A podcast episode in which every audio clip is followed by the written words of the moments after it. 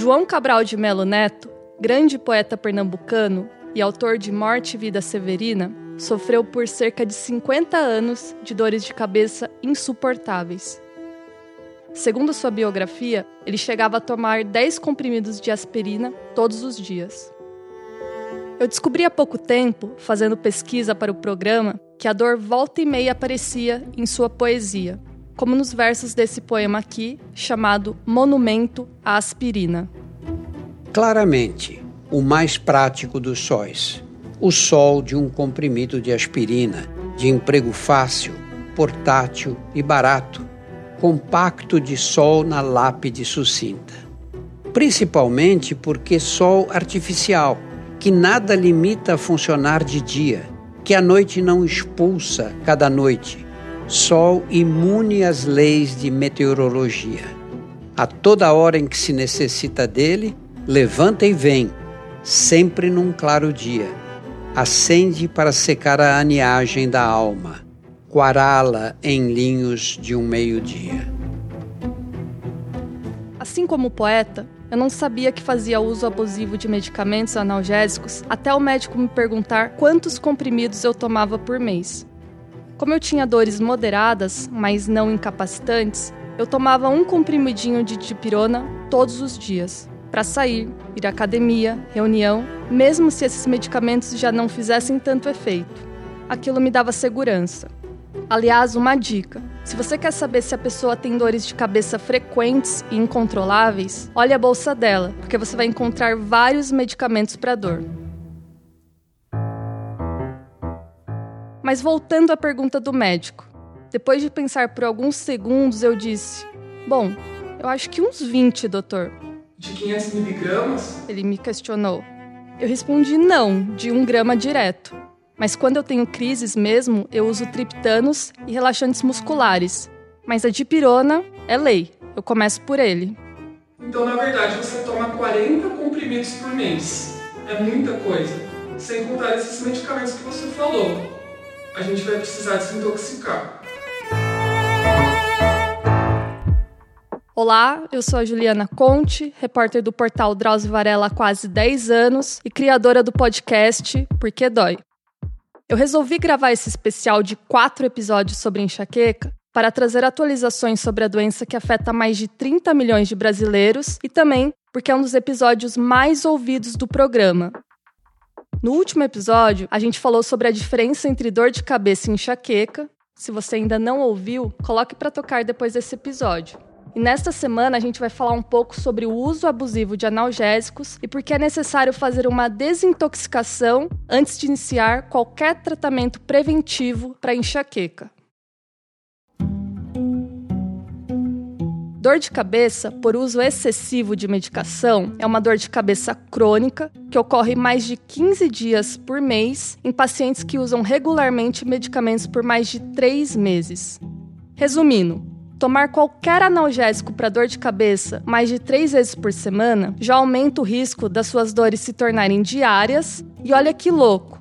Você acaba tendo dor por conta de um medicamento que você toma para aliviar a dor, mas no fim ela só piora a sua dor de cabeça. Algumas medicações você precisa de um número maior para entrar no uso excessivo, outras de um número menor, quem me explicou isso foi o Dr. Tiago de Paula, neurologista do Headache Center Brasil.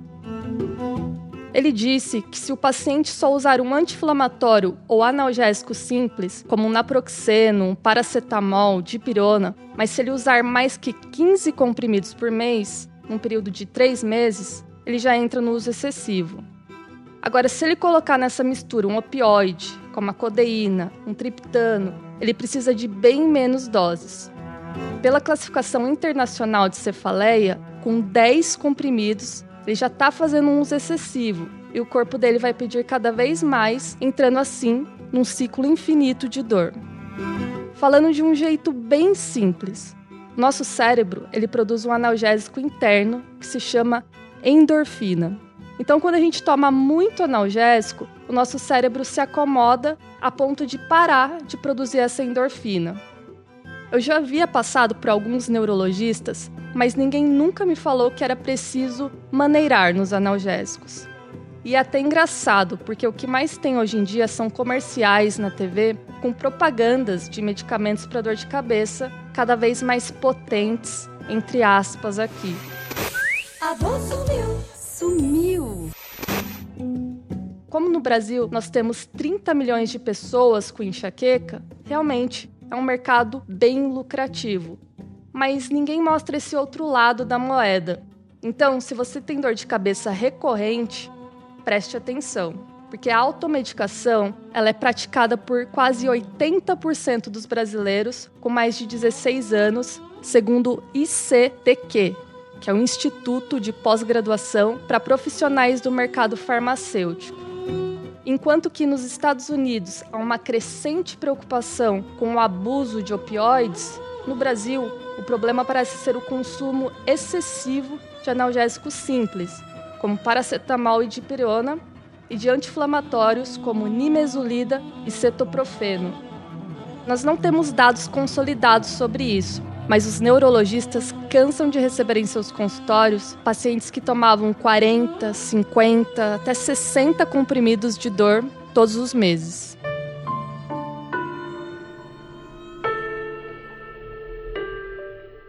Eu confesso que fiquei um pouco apreensiva quando o médico falou que o comportamento dos pacientes em uso excessivo é semelhante ao observado naqueles pacientes que têm transtorno tóxico dependente. Então não dá para interromper o uso de medicamentos sem acompanhamento médico e supervisão, porque pode existir efeitos colaterais importantes, como ansiedade, tremores, irritabilidade, náuseas e por aí vai. Mas eu vou dizer que o mais difícil para mim foi ficar sem os alimentos cronificadores da doença, que é o café e o chocolate. Chocolate!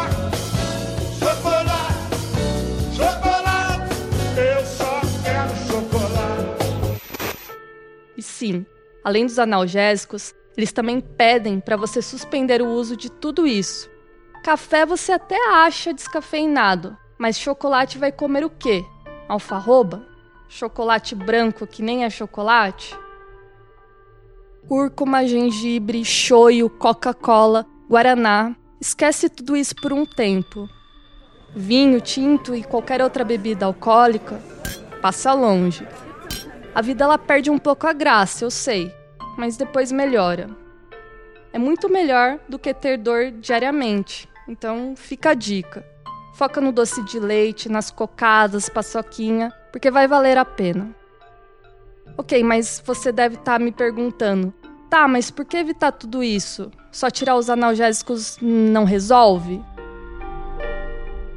É que algumas substâncias desses alimentos eles estimulam além da conta o sistema trigeminal, que é um conjunto de nervos que recobre parte dos vasos sanguíneos da cabeça. E com a sensibilização excessiva, a própria dilatação promovida pelo sangue circulando incomoda. Não é que nunca mais você vai poder comer essas coisas, não, não é isso. O Dr. Raoni Imada, que é um médico especialista em dor, ele me disse uma coisa muito interessante. Quando a glicose de um paciente com diabetes está nas alturas, você estimula ele a comer doces e carboidratos refinados? Não, né? Então é preciso estabilizar esse paciente primeiro. Mesma coisa com o paciente com enxaqueca. Esses alimentos eles não são a causa, já que a enxaqueca é um problema químico mas eles atuam como gatilhos e importantes cronificadores da doença. É como se fosse uma faísca, mas com o passar do tempo, se a doença estiver controlada, os gatilhos não irão dominar a sua vida. Agora voltando para a questão da desintoxicação, vou falar para vocês um pouco como foi para mim. Antes de fazer novamente o bloqueio anestésico, eu passei com uma neuropsicóloga. Eu aleguei que eu já fazia análise há um bom tempo, mas ela me explicou que dessa vez era diferente. Ali, a gente ia falar somente da dor e só isso. Eu recebi também orientações referentes ao processo de desintoxicação, o que, que eu poderia sentir, minha própria relação com a dor e sobre algumas técnicas de relaxamento sem uso de medicação, como a meditação. Eu apostei nisso tudo, porque hoje em dia, além dos exercícios físicos que são recomendados pela maioria dos médicos como prevenção de doenças, entre eles a enxaqueca, a meditação também tem uma forte relação com a diminuição do estresse e das tensões do dia a dia. Então vale a pena tentar se você ainda não experimentou. Tenho feito sessões diárias, prestando atenção principalmente na respiração e notado uma grande diferença.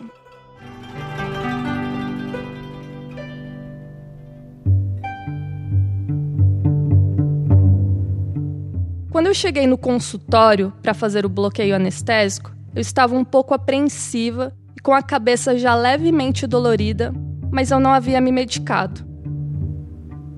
Eu entrei na sala acompanhada do Flávio, meu marido, e o médico já estava escrevendo um punhado de receitas que eu saberia mais tarde que eram para mim.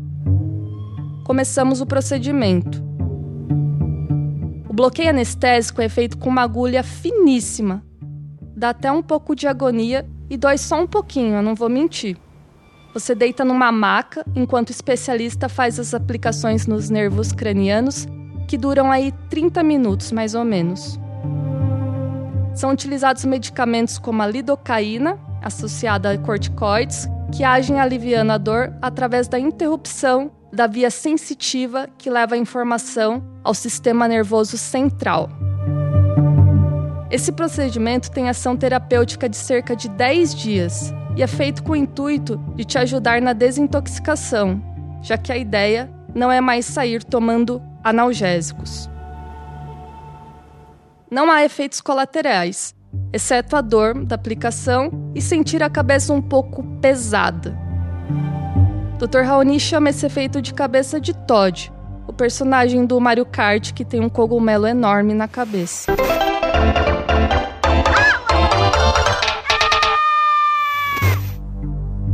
Feito isso, eu estava pronta para me desapegar dos dipironas. O Flávio guardou minha sacolinha de remédios porque a partir de agora, em caso de dor, eu só poderia utilizar o que ele me prescreveu, ou seja, medicamentos off-label, que refere-se ao uso de medicamentos de maneira diferente daquele que é descrito em bula.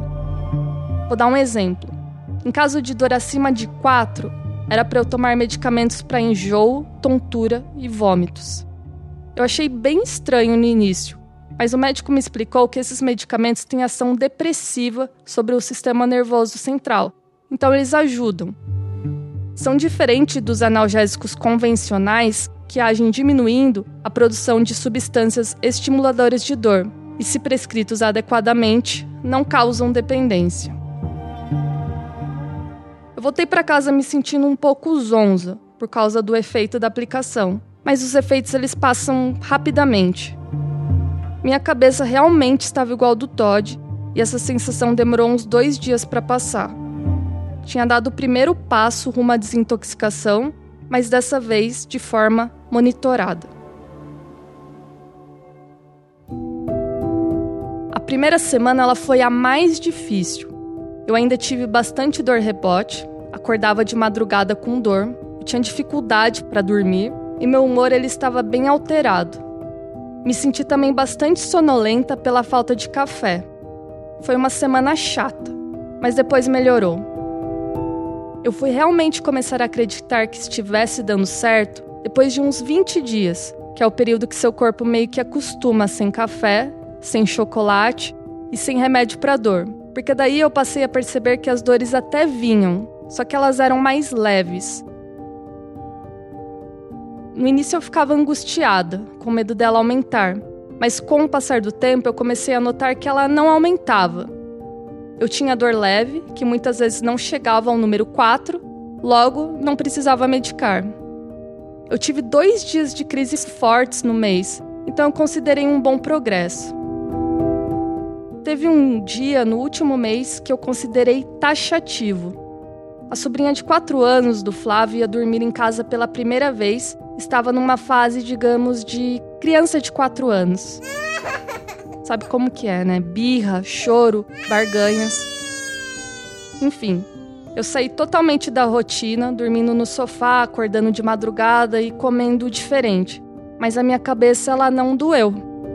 Sério, isso foi uma vitória que vocês não imaginam. Antes, qualquer evento com pitadas de estresse já fritava a minha cabeça. Outra prova de fogo foi um dia que eu não conseguia dormir de jeito nenhum e eu fiquei horas lendo durante a madrugada. Eu nunca faço isso porque o sono costurado ele sempre era um gatilho para mim. Então já passou pela minha cabeça que ia deflagrar dor por não estar dormindo direito e por ter saído da rotina. Mas eu também não tive dor. Eu acordei um pouco tarde no domingo, mas sem aquela sensação de dor ou cabeça pesada. O detox ele é bem difícil nos primeiros dias, principalmente se você tinha o hábito de ingerir muito analgésico. Você meio que piora para depois melhorar. E tem que fazer com acompanhamento, porque se você não tirar os alimentos que eu comentei acima, não vai adiantar.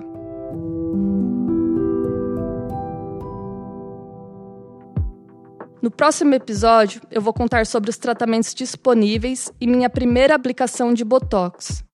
Sim, botox para dor de cabeça, não estético, por mais que minha testa tenha ficado sem rugas. Então continua com a gente na próxima semana que eu explico. Obrigado por ter me acompanhado até aqui e eu espero vocês semana que vem. Valeu!